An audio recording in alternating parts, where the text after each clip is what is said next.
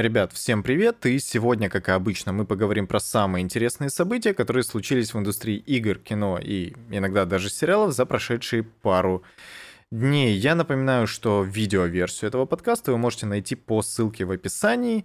Присоединяйтесь, его даже кто-то смотрит, это приятно. Итак, что же там произошло? Разработчики Outriders все еще не получили денег от Square Enix за свою игру, и, конечно, новость э, достаточно любопытная для того, чтобы ее обсудить, потому что, конечно, People Can Fly получили деньги за разработку. Им исправно платили зарплату, и это как бы окей. Договор был в другом, что как только стоимость разработки, стоимость дистрибуции и рекламной кампании будет меньше, чем количество заработанных игрой денег, студия получит какие-то дополнительные выплаты. Но 16 августа был последний день для того, чтобы эти выплаты произвести, насколько я понимаю. И все еще ничего не капнуло на счет People Can Fly. Конечно, они расстроены по этому поводу, потому что никакой дополнительной информации они совершенно не обладают. То есть, как заявляет директор, точнее президент People Can Fly, все еще неизвестно даже, каким тиражом разошлась игра. Он предполагает, что это 2 или 3 миллиона копий, и мне кажется, что для такой, знаете, относительно средней бюджетной игры это, в принципе, хорошие показатели. Что нам может подсказать эта цифра. То, что, видимо, стоимость непосредственно рекламной кампании была очень высокой, учитывая то, что Square Enix преследует некоторые неудачи, э, особенно Marvel's Avengers, мне, наверное, хочется отметить, что в таком случае стоимость рекламной кампании, именно их флагманского проекта, как они говорили про Outriders, была бы сильно выше, чем она того заслуживает, наверное. И все еще, все еще полученные деньги от продажи игры не превысили стоимость вот этих вот совокупных э, штук, которые были потрачены на разработку игры. Что странно на самом деле, потому что игра вроде бы получилась неплохой, но вот такая вот ситуация получилась по итогу. Не знаю я, как это прокомментировать, помимо того, что разработчики видеоигр, даже если это относительно именитые студии, как People Can Fly, все еще э, находятся в достаточно уязвимой позиции относительно издателей. Кто платит, тот музыку и заказывает, как вы понимаете. И ситуация, конечно, неприятная, и говорить вслух о том, что она произошла, наверное, действительно стоит. А пока что давайте перейдем к следующей новости. И это патч 1.3, 1.3, извините, для Cyberpunk 2077. Его наконец-то выкатили на всех платформах, и что же там вообще изменилось? Производительность и стабильность улучшена, создавать любые компоненты в инвентаре теперь можно по несколько штук за раз, очки способностей позволят перераспределить, но да, это все, знаете, такие достаточно мелкие вещи, кроме вот действительно большой проблемы, которая меня беспокоила на протяжении всей игры. Мини-карта не масштабировалась при движении в транспорте, и это наконец-то исправили.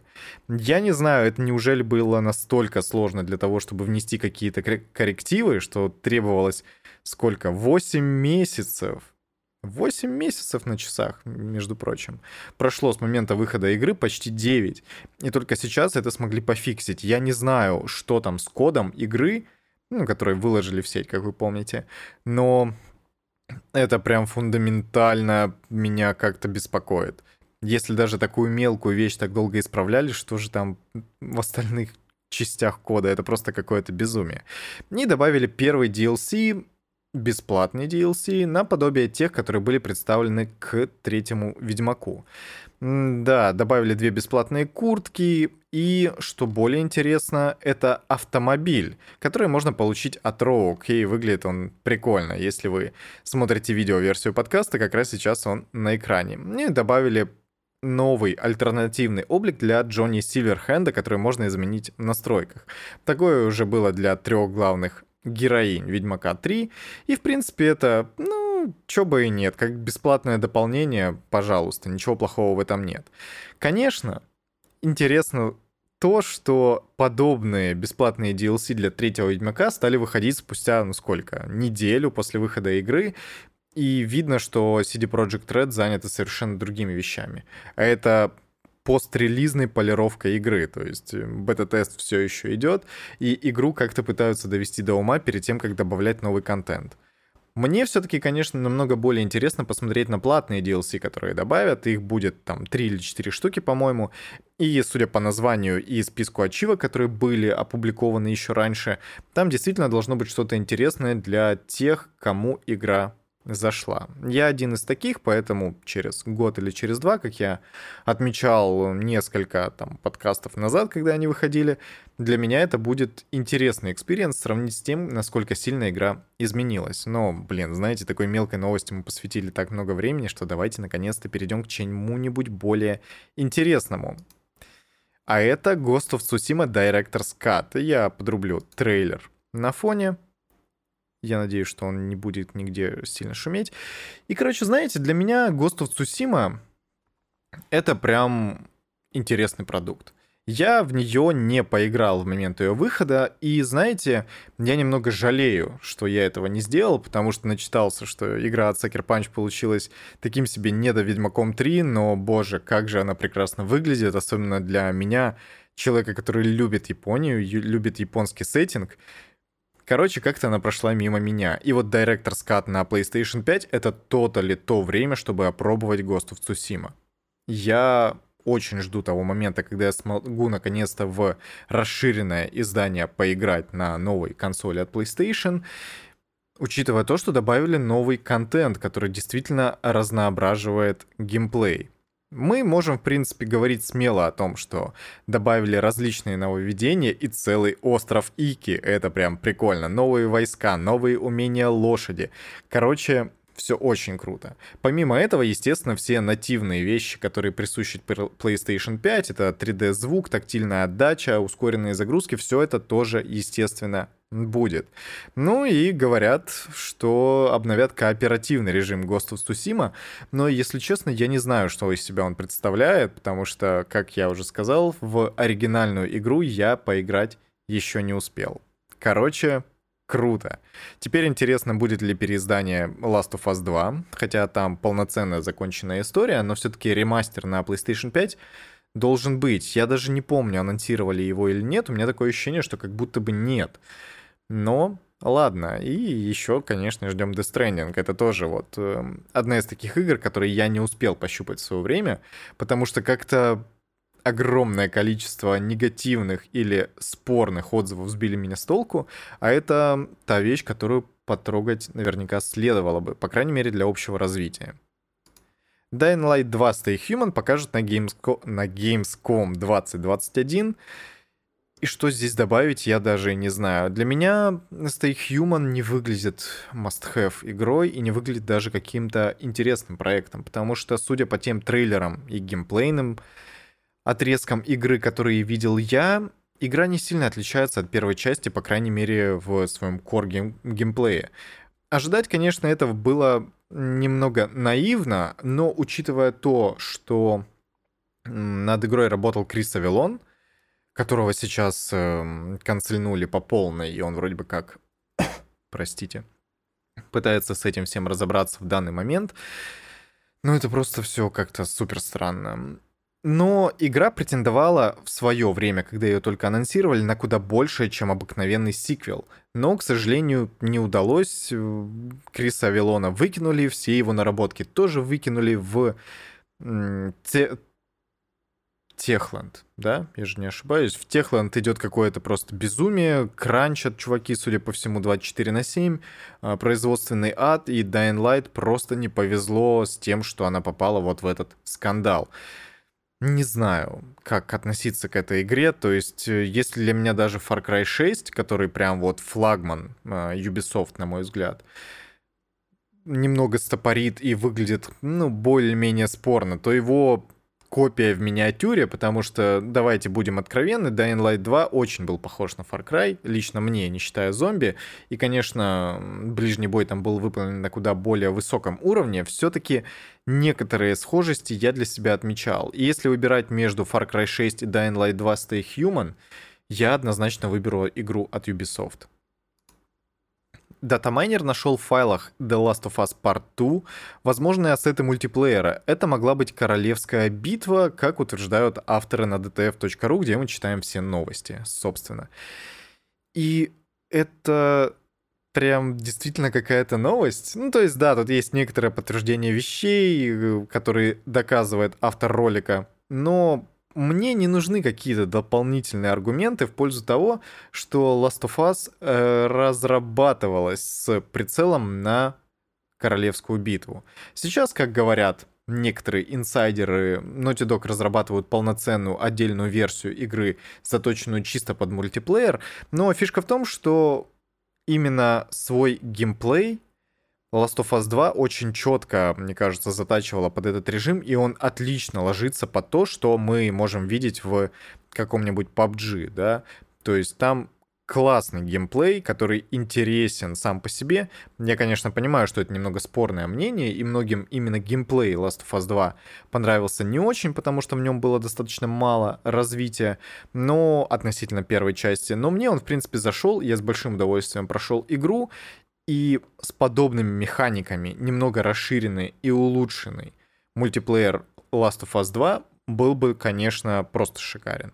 Поэтому ждем каких-то дополнительных новостей. Naughty Dog персонально меня еще никогда не подводили. Тут есть э, скриншоты с карт, какие-то мультиплеерные предметы, колесо эмоций, что, в принципе, для мультиплеерных игр достаточно распространенная штука. Короче, все, что нам остается, это просто подождать каких-то дополнительных новостей. Думаю, что уже не за горами то время, когда игру полноценно анонсируют. Возможно, она в 2022 году выйдет. Если она выйдет позже, я не уверен, застанет ли она хайп по королевским битвам, потому что это все-таки дело проходящее. В общем, ожидаем. Также существует слух про перезапуск Saints Row и то, что его анонсируют в этом месяце. И вы знаете, Saints Row для меня не могу сказать, что прям очень важная серия игр, потому что я играл только в третью и четвертую часть, но это хорошие игры, в которые я с удовольствием поиграл в компании своего друга, в кооперативе в свое время.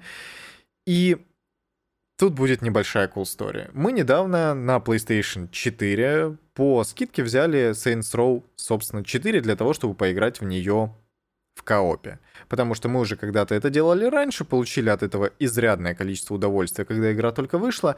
И, знаете, нам хотелось повторить этот experience. И это просто disaster, это катастрофа. Это ужасно. Играть в Saints Row 4 даже в кооперативе сейчас просто невозможно. Игра настолько морально и геймплейно устарела, что в нее просто физически больно и скучно играть. Это что-то невозможное. Мы поиграли часа, может быть, 3-4, прошли пролог, выбрались в открытый мир и... и все. То есть, да, мы, конечно, сумели каким-то невероятным усилием воли выполнить несколько сюжетных квестов, но это было просто что-то невообразимо неприятное. В ремастер 3 Saints Row, я признаюсь, мы не играли, хотя и планируем, несмотря на неудачный опыт с четвертой частью. И, конечно, конечно, этой серии требуется некоторый перезапуск, потому что серия, я не могу сказать, что именитая, но все-таки с, со своими поклонниками. Поэтому некоторых новостей, конечно, можно будет ожидать в ближайшее время. Жду ли я эту игру? Нет. Однозначно нет. Epic Games открыла запись на бета-тестирование набора инструментов для самостоятельной публикации игр в EGS. И если вы не очень внимательно слушали, что я сказал, EGS собираются сделать свой Steam Greenlight, и это проблема. Теперь у каждого будет возможность зарегистрировать свою игру, и как бы с одной стороны это вроде бы прикольно, потому что я, вы, кто угодно еще может выпустить свою игру на этой платформе. Но я вам напоминаю, что подобное разгульное поведение и отношение Valve к своему uh, Early Access полностью сломало эту механику вообще в принципе, потому что очень быстро ранний доступ наводнился тоннами и тоннами говна, среди которых была парочка бриллиантов, которые выросли в действительно классные инди-игры. Все остальное это просто помойка. Это, знаете, это как э, рыться возле дома в мусорке в надежде там найти что-нибудь классное. Абсолютно отвратительное ощущение, несмотря на то, что некоторые ловили с этого фан, играя в абсолютно сломанные игры, которые даже играми назвать достаточно сложно. Это просто код каловых масс. Если EGS смогут подойти к этому более организованно и создать действительно классную экосистему для разработчиков, это может быть интересным аналогом Steam. Вот, именно в этом аспекте. Потому что предложи более выгодные условия, дай какого-нибудь куратора, который будет следить за разработкой игры, и все может получиться достаточно хорошо. Сейчас это закрытое тестирование, разумеется, то есть э, доступ предоставили только ограниченному количеству разработчиков, поэтому, возможно, они сможет, смогут прямо сейчас обкатать некоторую технологию, но самое главное, что этой функции нужен постоянный надзор. То есть кто-то должен контролировать качество выходящих игр, иначе это будет просто беда. 13 минут геймплея Life is Strange True Colors. Если вы хотите, я их подрублю. Тут в видеоверсии можно будет посмотреть. И знаете, True Colors для меня очень странная игра. Потому что для меня первый Life is Strange это было, ну, своего рода откровение. Я огромное удовольствие получил от этой игры, во многом благодаря сюжету и вот такой вот романтике американских колледжей, если хотите. И определенной приземленности способности Макс. То есть, да, не поймите меня неправильно. Она умела управлять временем, и это просто... Пфф, большинство супергероев в каком-нибудь Marvel или DC не обладают такими способностями, только там Темный Феникс и вот это все. Но это было очень интересно. То есть Макс не... Макс решала свои ежедневные задачи по крайней мере, по началу игры. И это очень сильно привлекало. Некоторая приземленность способностей, то, что это такая вот некоторая наивность и простота. И то, как Макс Колфилд справлялась с своими ежедневными проблемами, используя свои суперспособности, было очень очаровательно. Конечно, под конец это все, как в Персоне 5, свалилось в противостояние каких-то супер сверхкосмических э, масштабов. Ну, в Персоне больше, конечно, там вообще был какой-то бог. Но здесь же True Colors не выглядит чем-то прям интересным. Как кто-то на Дефе пошутил еще давным-давно, э, учитывая то, что Макс э, умела управлять временем, способность Алекс, а это главная героиня True Colors, выглядит как-то совсем смешно. То есть она видит ауры людей, которая позволяет ей определить, ну, по-моему, настроение окружающих ее людей и персонажей. Это что-то, ну, совсем странное. То, что игру разрабатывают не мои любимые Don't Not, а Deck 9, не делает, или Deck 19, неважно, не делает большого одолжения игре, потому что это уже что-то такое. Конечно, все зависит от того, насколько они смогут выдержать вот эту подростковую романтику, которая была заложена еще в первой части Life is Strange в новой игре. И, конечно, сюжет. Сюжет в визуальных новеллах, визуальных новеллах, вы понимаете, да? То есть это уже даже не интерактивное кино в моем понимании. Самое главное — сюжет. Поэтому будем следить, но я никаких надежд на игру, конечно, не возлагаю. Продажи Valheim превысили 8 миллионов копий, а Biomutant окупила всю стоимость разработки за неделю. И какая же там была стоимость разработки? Biomutant оказалась совсем не реализовавшей себя игрой. Я не могу сказать, что она была плохой или там какой-то совсем скверной. То есть это крепкая 5 из 10. То есть такой прям супер среднячок, на который при желании можно внимания не обращать вообще. И она купилась за неделю.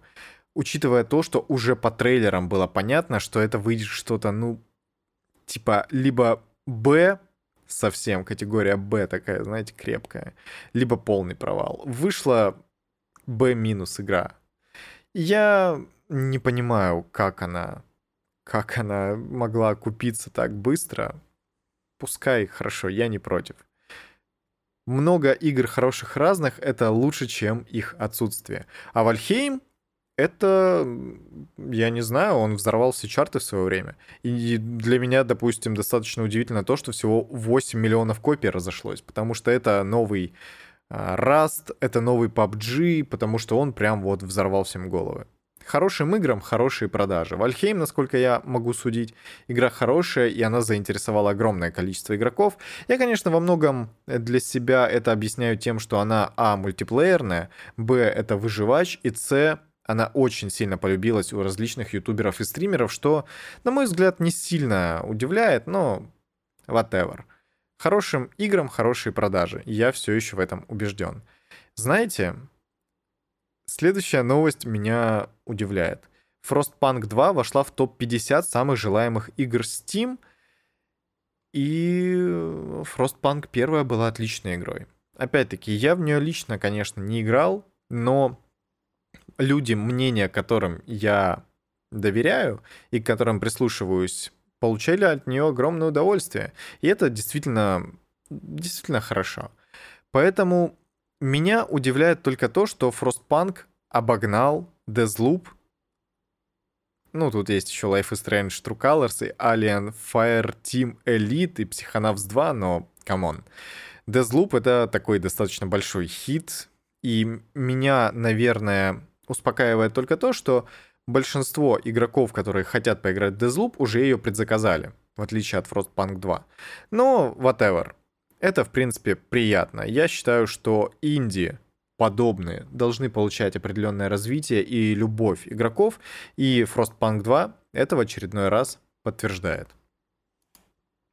Хотя, слушайте, подождите-ка, а Frostpunk это вообще инди? То есть мне, по-моему, припоминается, что разработчиков выкупил, по-моему, Tencent, это китайский медиаконгломерат. Но я прям не буду за это ручаться, если честно. И у меня просто вопрос, насколько Frostpunk 2 это вот такое, знаете, хардкорное инди из гаража. Не знаю, я, наверное, прогуглю эту информацию после записи подкаста, но это прям интересно. Warner Bros. Animation анонсировали новый анимационный фильм во вселенной DC, Catwoman Hunted. И что интересно, режиссировать его будет японец Синсуке Тарасава. То есть это прям полноценное аниме, ну и выглядит оно, конечно, как аниме. Тут еще очень важно, кто именно будет заниматься непосредственно анимационным исполнением, рисовкой, но появление подобных анимационных фильмов — это хорошо. То, что получают развитие известные вселенные, такие как Marvel и DC, в анимационном виде, это круто, потому что больше контента лучше, чем меньше контента, я считаю. И последняя новость на сегодня, но это достаточно болезненная для меня новость. Это то, что пишут в обзорах демоники нового фильма Нила Блокомпа. Это человек, который снял район номер 9, и очень фильм, конечно, критикуют то, что его центральная идея — это не реальный мир, а какое-то вот виртуальное пространство, потому что фильм рассказывает про э, интернет-демона, что-то такое, ну, то есть про цифрового демона, вот так, наверное, будет более правильно. И вот все, что с этим связано, с виртуальным миром, выполнено очень круто и на очень высоком качестве. В остальном же фильм, конечно, получился провальным. Критики отмечают то, что он абсолютно не пугает, не держит в напряжении, и Нил Блокомп, видимо, плохой режиссер, как бы я не хотел это говорить, не не хотел этого говорить, но, видимо, так и получается. Потому что после района номер 9 он снял еще несколько картин, и ни одна из них не увенчалась успехом.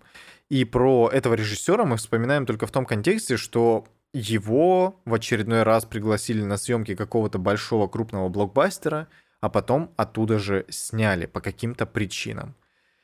Я не знаю. Наверное, Нилу Блокомпу нужен жесткий такой продюсер, который будет ему говорить, как правильно снимать фильмы. Иначе получается плохо. Я очень ждал этот фильм, я очень хотел на него сходить в кино, но теперь я боюсь, что если критики остались настолько разочарованы... То есть, понимаете, у него 15 баллов на Rotten Tomatoes. Даже не 50. Было бы 50, я бы сказал, ну окей, для таких нетрадиционных хорроров это прям стандартная планка, так что ничего удивительного нет, но 15. 15 это очень мало. И, возможно, впоследствии я посмотрю этот фильм чисто для такого, знаете, своего вот удовлетворения, но или неудовлетворения, но я сомневаюсь, что я смогу получить от него какое-то удовольствие. Демоник сильно разочаровывает, даже если идешь смотреть его с очень заниженными ожиданиями. Ведь спустя 6 лет перерыва Блоком пришел вернуться в большое кино именно с этим фильмом. Так написал автор Голливуд Репортер – и, наверное, более красочно я сказать даже не могу. Нил Блокомп решил вернуться в большое кино и провалился. Я надеюсь, та же судьба не постигнет наш с вами подкаст, поэтому подписывайтесь, ставьте лайки. В комментариях есть группа ВКонтакте, на которой ничего, к сожалению, в которой ничего, кроме этого подкаста, пока что не публикуется, но я работаю над полноценными роликами на YouTube, и, возможно, там вам будет за обновлениями следить более удобно. Также подписывайтесь на Apple Podcasts, ставьте лайки в Яндекс Музыке. К сожалению, с Google подкастами случилась некоторая неприятность, учитывая то, что подкаст довольно долгое время не выходил, там обновились некоторые права и правила, поэтому нужно будет пере работать этот момент. И я напоминаю, что на YouTube выходит видеоверсия этого подкаста. Увидимся с вами, а точнее услышимся. А теперь уже увидимся. Мне нужно эту фразу немного изменить, наверное. Через пару дней, наверное, в понедельник. Так что оставайтесь на связи. Пока-пока.